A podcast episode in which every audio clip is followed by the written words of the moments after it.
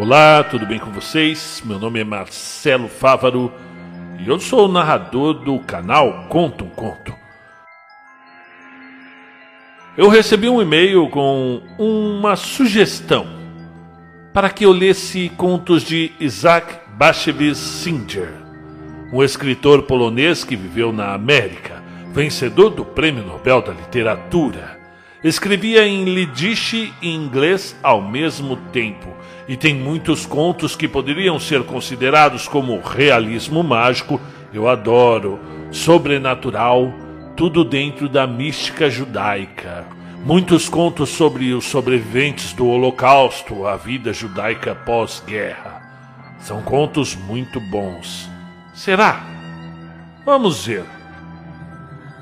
O conto que eu lerei hoje se chama Taibeli e o seu demônio. Uma boa audição e coloque os fones de ouvido.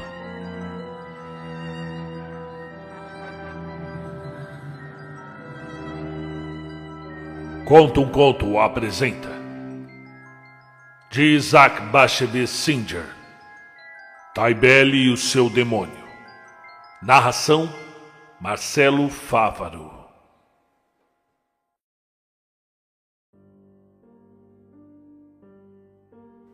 Na pequena cidade de Lashnik, não muito longe de Lublin, viviam um homem e sua mulher. Chamava-se Shain Nosen. A mulher, Taibeli. Não tinham filhos.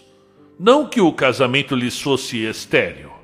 Taibeli dera ao marido um menino e duas meninas, porém, todos morreram na infância.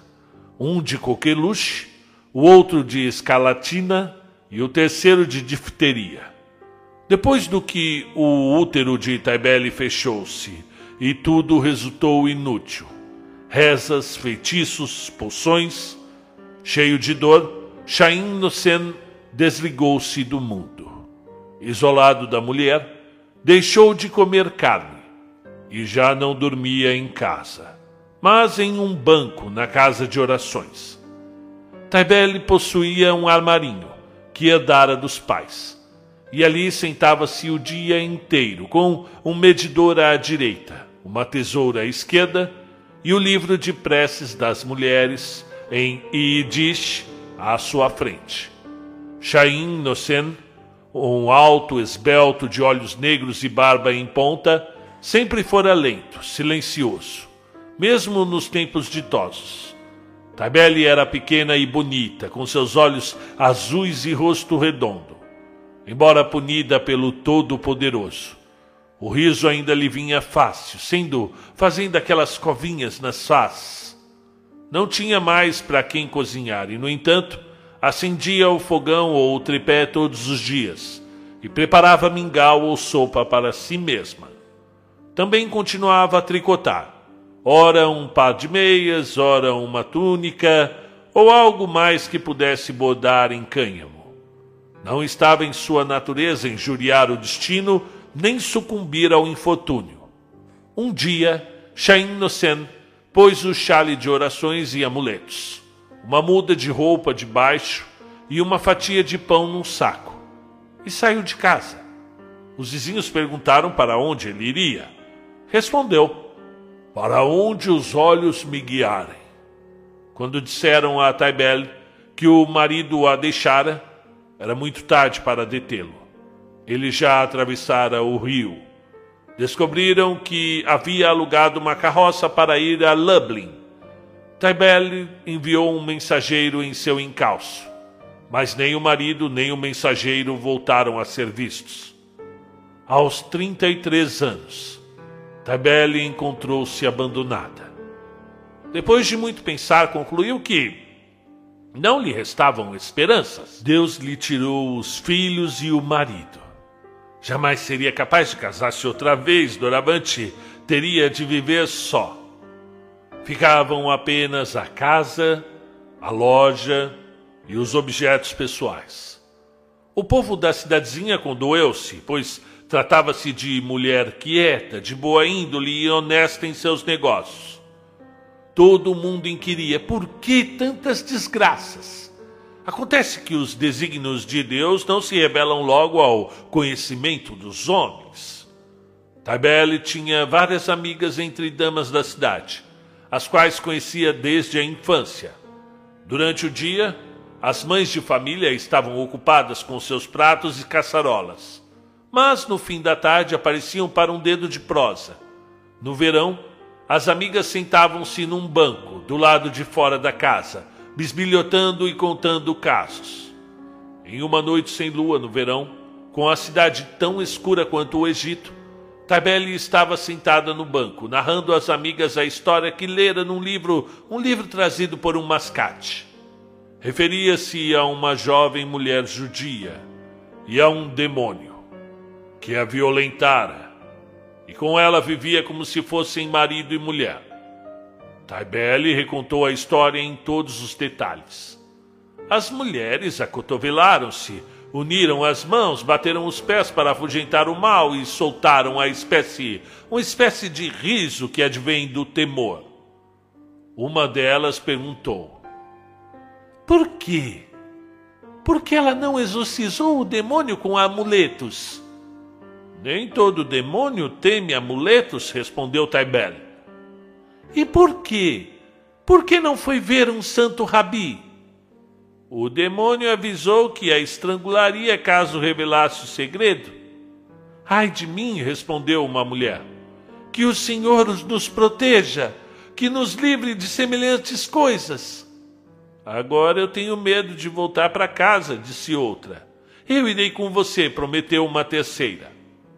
Enquanto conversavam, Al-Shannon, o ajudante de professor que esperava um dia tornar-se palhaço casamenteiro, passou casualmente. Viúvo há cinco anos, Al-Shannon tinha fama de gaiato e travesso, uma pessoa de parafusos frouxos. Seus passos eram silenciosos porque a sola dos sapatos gastara-se e ele andava de pés nus. Ao ouvir Taibel iniciar a história, parou para escutar. A escuridão estava tão densa que as mulheres de tal forma embebidas no estranho relato que não ouviram. O tal Alchanon era um sujeito velhaco, cheio de artimanhas grosseiras. No mesmo instante, esboçou um plano maluco. Depois que as mulheres partiram, Alchanon entrou furtivamente no quintal de Taibel. Oculto atrás de uma árvore, Olhou pela janela. Quando viu Taibel deitar-se e apagar a vela, esgueirou-se para dentro da casa. Taibel não passara a tranca na porta. Naquela cidade não se mencionavam ladrões. Na saleta tirou o cafetã roto, a túnica debruada, as calças, e ficou nu, tão nu como sua mãe o pariu. Em seguida, dirigiu-se na ponta dos pés até a cama de Taibel ela estava prestes a adormecer quando de repente viu a figura assomando nas trevas. De tão assustada não conseguiu balbuciar uma palavra. Quem é? sussurrou afinal a tremer. Alchonon respondeu em voz cava. Não grite, Taibele. Não grite. Se gritar, eu a destruirei. Sou o demônio Hamidza, senhor das trevas da chuva, do granizo, do trovão e dos animais selvagens. Eu sou o espírito mau que desposou a mulher de quem você falava. Você narrou o caso com tal realismo que eu ouvi suas palavras lá do abismo e fiquei cheio de desejos por o seu corpo. Não tente resistir, pois eu desterro os que se recusam a fazer a minha vontade para além, muito além das montanhas da escuridão. Até o monte sair, lugar deserto onde jamais viu a pegada humana, onde fera alguma ousa pisar, onde a terra é de ferro e o céu de cobre. E eu os envolvo em espinhos e fogo, entre víboras e escorpiões, até que cada osso de seu corpo se transforme em pó e eles se percam eternamente nas mais baixas profundezas. Mas, se você atender ao meu desejo, nem um só cabelo de sua cabeça será tocado, e eu lhe proporcionarei êxito em todos os empreendimentos. Ouvindo tais palavras, Taibele jazia imóvel como num desmaio. O coração inchava e parecia querer parar. Pensou que o seu fim havia chegado. Passado algum tempo, reuniu coragem e murmurou: E que pretendes de mim? Eu sou uma mulher casada. Seu marido morreu e eu próprio acompanhei o enterro. A voz do ajudante de professor estrondou. É claro que não posso testemunhar isso em presença do rabi e liberar você para outro casamento. Os rabis não acreditam em gente como nós. Além do mais, não posso transpassar a soleira da câmara do rabi. Tenho pavor dos sagrados pergaminhos. Mas não estou mentindo. Seu marido morreu de uma epidemia. Os vermes já lhe comeram o nariz. E mesmo estando vivo, você não estaria proibida de dormir comigo, pois as leis de Shoukan Aruk não se aplicam a nós. Urmizá, o ajudante de professor, prosseguiu em suas persuasões, umas vezes em tom doce, outras ameaçador. Invocou nomes dos anjos e demônios, de animais diabólicos e vampiros. Jurou que Asmodeu, rei dos demônios, era seu tio postiço.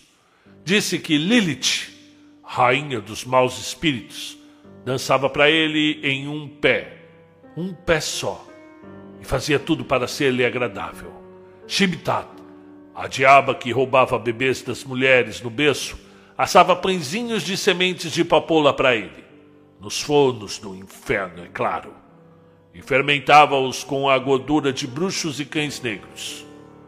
Argumentou tanto, aduzindo engenhosas parábolas e provérbios, que Taibele se viu afinal forçada a rir em seu desespero. Urmizat jurou que amava Taibele ao longo do tempo.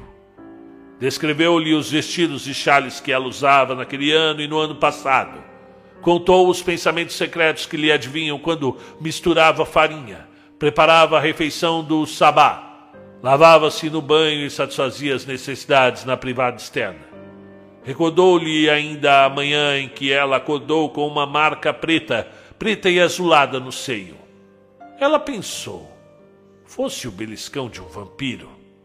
Mas em verdade a marca fora produzida por um beijo, um beijo nos lábios de Urmizat. Pouco depois, o demônio meteu-se na cama de Taiber e teve o que queria. Disse-lhe que Doravante pretendia visitá-la duas vezes por semana, nas noites de quarta-feira e nos sábados. Por serem as noites em que os não sacramentados soltam-se pelo mundo. Advertiu-a, no entanto, a não contar a ninguém o que lhe sucedera, sequer sugerir, sob pena de severo castigo. Ele lhe arrancaria os cabelos do crânio furaria os seus olhos, despedaçaria seu umbigo e, por fim, haveria de atirá-la no ermo mais isolado, onde o pão era estéreo e a água sangue, e onde as lamentações de Zalmavet eram ouvidas dias e noites sem parar. Exigiu de Tabele que jurasse, pelos ossos da sua mãe, guardar segredo até o fim dos seus dias. Tabele viu que não tinha outra escapatória. Pôs a mão na coxa e proferiu um juramento. Fez tudo o que o monstro lhe ordenara. Antes de partir, Urmizad deu-lhe longos e voluptuosos beijos, e já que ele era demônio e não homem, Tabé devolveu os beijos e umedeceu-lhe a barba com suas lágrimas. Embora sendo um espírito mau, ele a tratara com gentileza. Quando Urmizad desapareceu, Taibele afundou a cabeça no travesseiro e soluçou até o despontar do sol. Urmizat voltou todas as noites de quarta e sábado. Taibele tinha medo de engravidar e dar à luz a um monstro de cauda e chifres, um duende ou um palerma. Mas Urmizat prometeu preservá-la da vergonha. Taibele perguntou-lhe se convinha ir ao banho ritual, para limpar-se após os dias impuros Porém, Urmizá garantiu que as leis relativas à, à menstruação não abrangiam os que se consociavam com o visitante imundo. E como diz o ditado, Livre-nos, Deus, de tudo com que possamos nos habituar. Isso se aplicava a Taibel. No começo, ela receou que o visitante noturno lhe causasse dano, produzisse furúnculos ou emaranhasse o cabelo, fazendo-a latir como um cão ou beber urina, e convocasse contra ela toda sorte de desgraças. Mas Urmizar não a chicoteava, não a beliscava ou nela cuspia. Ao contrário, fazia-lhe carinhos, sussurrava agrados, compunha trocadilhos e versos. Às vezes sacava travessuras tais e bajulava tantas asneiras que ela se via obrigada a rir. Outras vezes puxava-lhe o lobo da orelha e dava-lhe mordidas amorosas no ombro. De manhã ela encontrava a marca dos dentes na pele.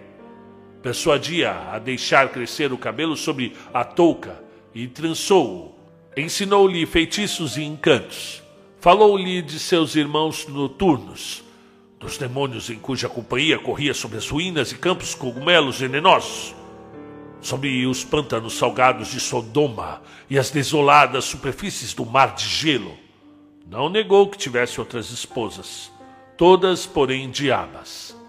Taibele era a única esposa humana que possuía. Quando Taibele perguntou os nomes de suas mulheres, enumerou-as com facilidade. Namá, Maklat, Af, Shuldad, Zlushad, Nafka, Jeimat. Sete ao todo. Disse-lhe que Namá era preta qual breu e cheia de ira. Quando brigava com ele, cuspia veneno e soprava fogo e fumo pelas ventas. Maklat tinha o rosto de sanguessuga. Os que ela tocava com a língua ficavam marcados para sempre. Af adorava enfeitar-se de prata, esmeraldas e diamantes. Suas tranças eram fios de ouro. Nos tornozelos usavam sinos, braceletes. Quando dançava, todos os desertos vibravam com os repiques. Shuldá tinha forma de gato miava em vez de falar. Seus olhos eram verdes quais groselhas espinhosas. Ao copular, mascava sempre fígado de urso. Slushad era inimiga das noivas. Roubava a potência dos noivos. Se uma noiva saía sozinha à noite durante as sete bênçãos nupciais, Zulushat dançava para ela e a noiva perdia a capacidade de falar, ou era vítima de doença repentina. Nafka era lasciva, traindo-o sempre com outros demônios. Retinha o afeto dele só por causa de seu falar vil e insolente, que deliciava o coração. Sheimat deveria ser, segundo seu nome, tão viciosa quanto Namá deveria ser meiga. Mas o oposto era verdadeiro. Sheimat não passava de uma diaba sem ódio. Estava sempre a fazer ações caridosas, misturando farinha para as donas de casa doentes ou levando pão à casa dos pobres. Assim, Urmizad descreveu as suas mulheres e contou a Taibele como deveria, como se divertia com elas, brincando de pegador nos telhados, metendo-se em todo gênero de travessuras. De hábito, uma mulher tem ciúmes quando um homem se, se liga a outras mulheres. Mas como enciumar-se de uma diaba?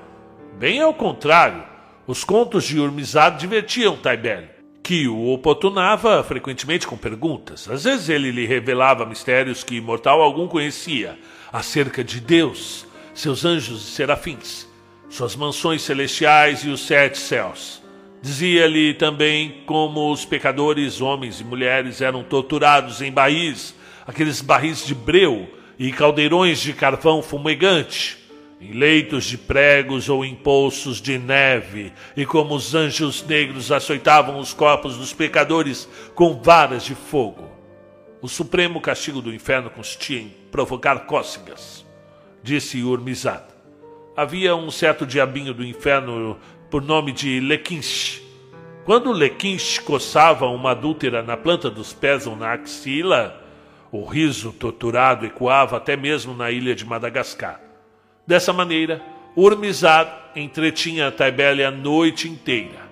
E dentro, em pouco, ela começou a sentir-lhe a falta quando ele se ausentava. As noites de verão pareciam muito curtas, pois Urmizad partia cedo, logo após o canto do galo. Até as noites de inverno não eram bastante compridas. Em verdade, ela agora amava Urmizar. E embora ciente de que a mulher não deve arder de paixão por um demônio, por ele ansiava dia e noite. Capítulo 2 Conquanto viúva há muitos anos, Alchonon continuava a lista dos contratantes de casamentos. As mulheres que este propunham tinham origem humilde, viúvas e divorciadas, porque um ajudante de professor não parecia bom partido, e além disso, Alchonon tinha fama de desastrado e incapaz. Alchonon recusava as ofertas sob vários pretextos. Aquela mulher era feíssima, a outra tinha língua de cobra, a terceira era relaxada. Os casamenteiros pensavam: um ajudante de professor ganhando nove groschen por semana estaria em condições de exigir ou escolher? Por quanto tempo consegue um homem viver sozinho? Impossível, porém, forçar uma pessoa a convolar núpcias. Alchonon perambulava pela cidade, comprido, esguio e sarrapado, com sua desgrenhada barba ruiva, a túnica amarrotada, o pomo de Adão subindo e descendo.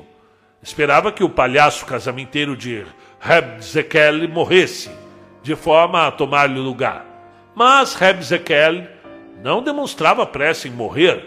Continuava a estimular casamentos com um inexaurível fluxo de sátiras e rimas, como nos dias de sua mocidade. Alchonon tentava ajeitar-se como um professor de principiantes, porém nenhuma dona de casa confiava-lhe os filhos. Pela manhã ele levava crianças ao cheder, e as recolhia à noite. Durante o dia, sentava-se no pátio de Reb Itchel, o professor, a talhar preguiçosamente apontadores de madeira, ou a recortar as de, para decoração papel que era usado somente uma vez por ano, no Pentecostes, ou então modelar figuras de barro. Não muito distante do armarinho de Taibele havia um poço, e Alchonon lá ia muitas vezes ao dia para tirar um balde de água ou beber um pouco, entornando a água pela barba ruiva. Nessas ocasiões, lançava rápido olhar a Taibele. Taibele apiedava-se dele. Como conseguia sobreviver? E Alchonon pensava por seu turno. Ai, Taibele, se você conhecesse a verdade. Alchonon habitava um sótão na casa de uma viúva entrada em anos. Era surda e muito cega. Muitas vezes a velha admoestava-o por não ir à sinagoga orar como outros judeus, assim que deixava as crianças em casa. Alchonon murmurava uma apressada prece noturna e metia-se na cama.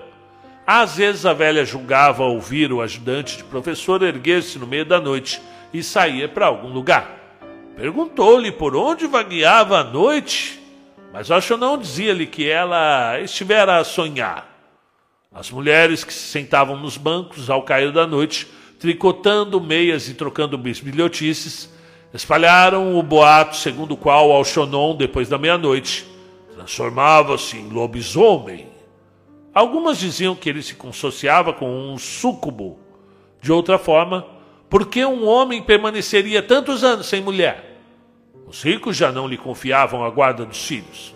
Agora ele só acompanhava os filhos dos pobres e raramente tinha uma colherada de alimento quente, tendo de se contentar com côdeas secas. Alchonon tornava-se cada vez mais magro, mas seus pés permaneciam ágeis como sempre. Com as pernas descarnadas, parecia percorrer a rua como se andasse em pernas de pau. Devia sofrer sede constante, pois estava sempre indo ao poço. Às vezes limitava-se a ajudar um vendedor ou um camponês a dar água ao cavalo. Um dia, quando Taibel percebeu à distância como seu cafetã estava roto e esfiapado, chamou-o à loja. Ele lançou-lhe um olhar assustado e empalideceu. Pelo que vejo, seu cafetã está rasgado, disse Taibel. Se quiser, fio-lhe alguns metros de pano. Você pagará mais tarde? à base de cinco centavos por semana? Não. Por que não? perguntou Taibele atônita.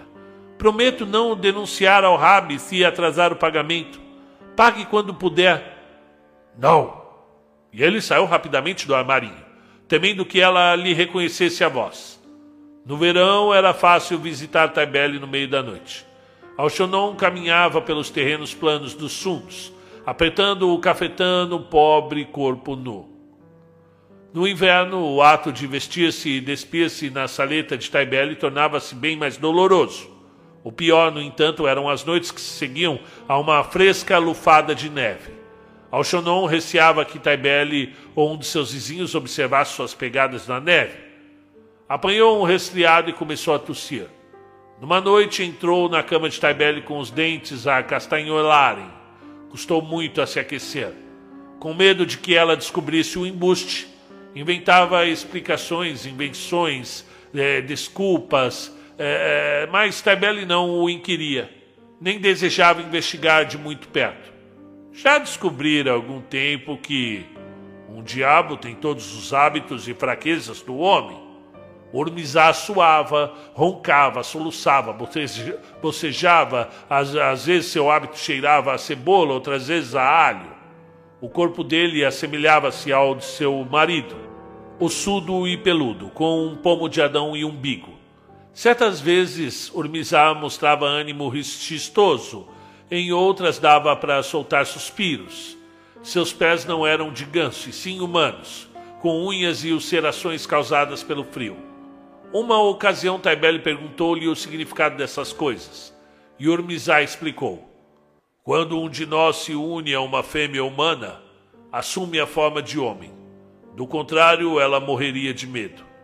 Sim, Taibele habituou-se a ele e o amou.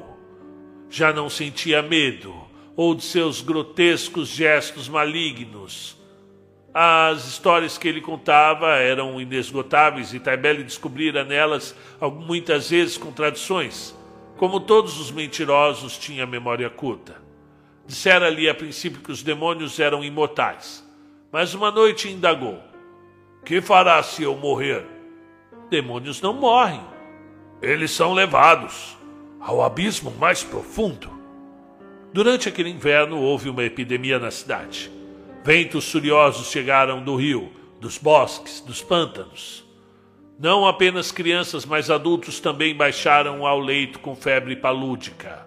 Choveu, granizou, as tempestades arrancaram um braço do moinho de vento.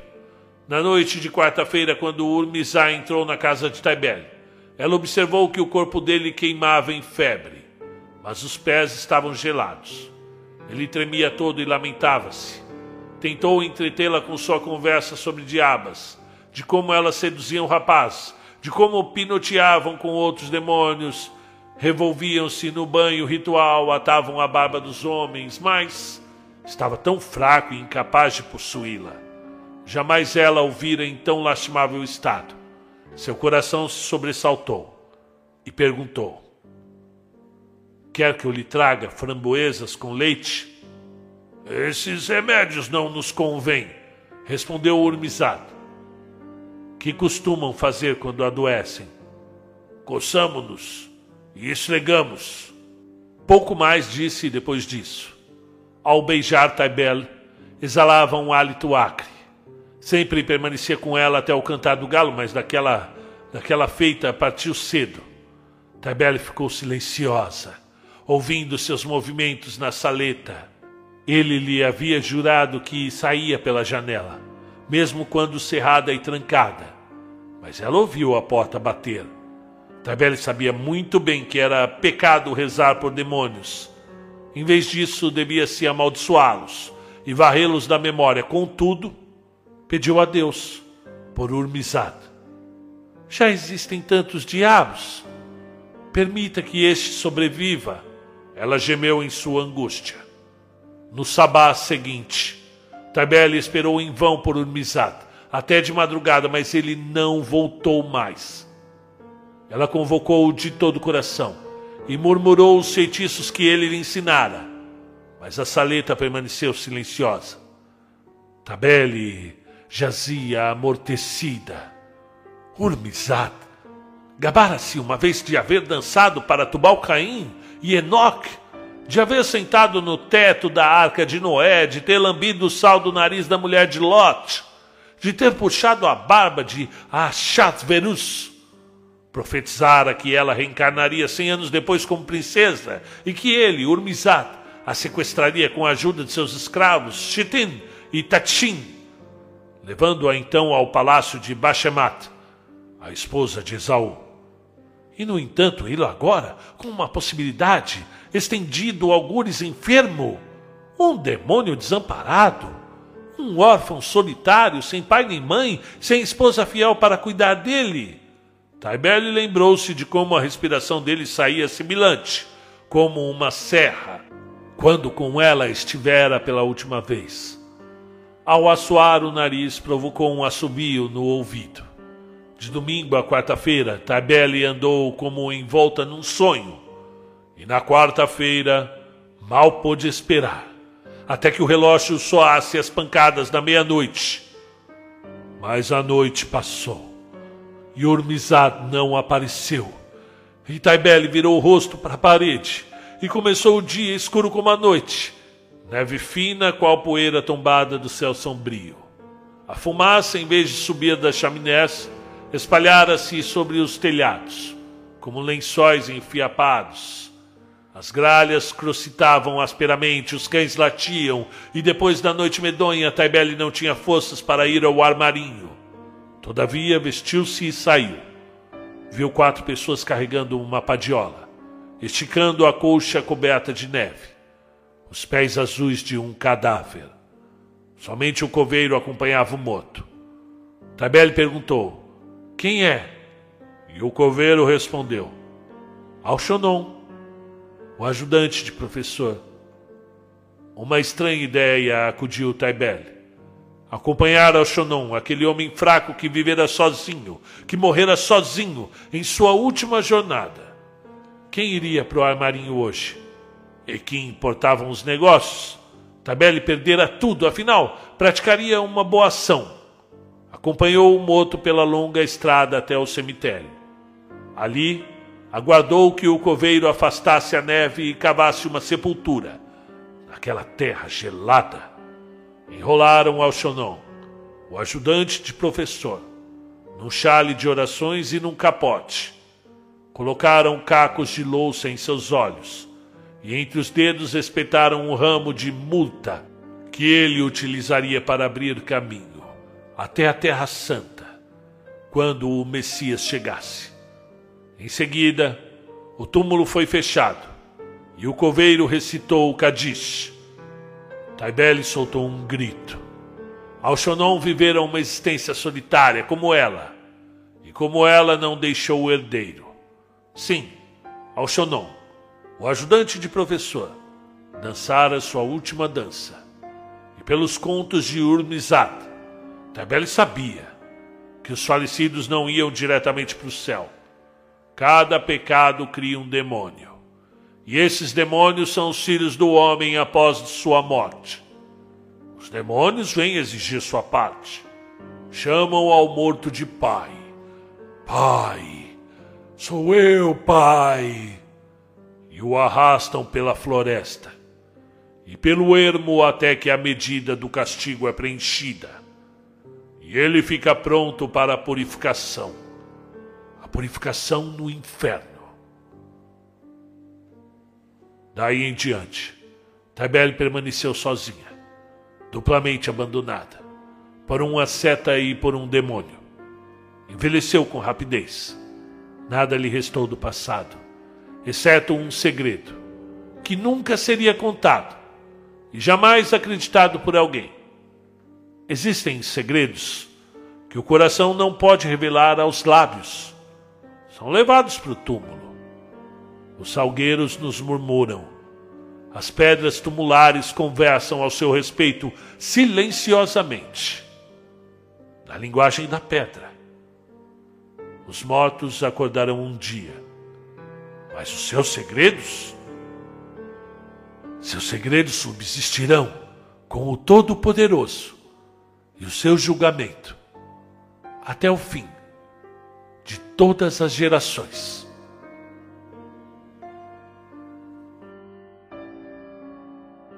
Fim do conto.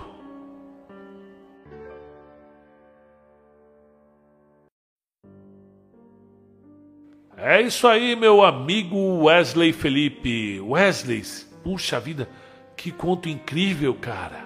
Você me mandou um, um, um e-mail aqui, né?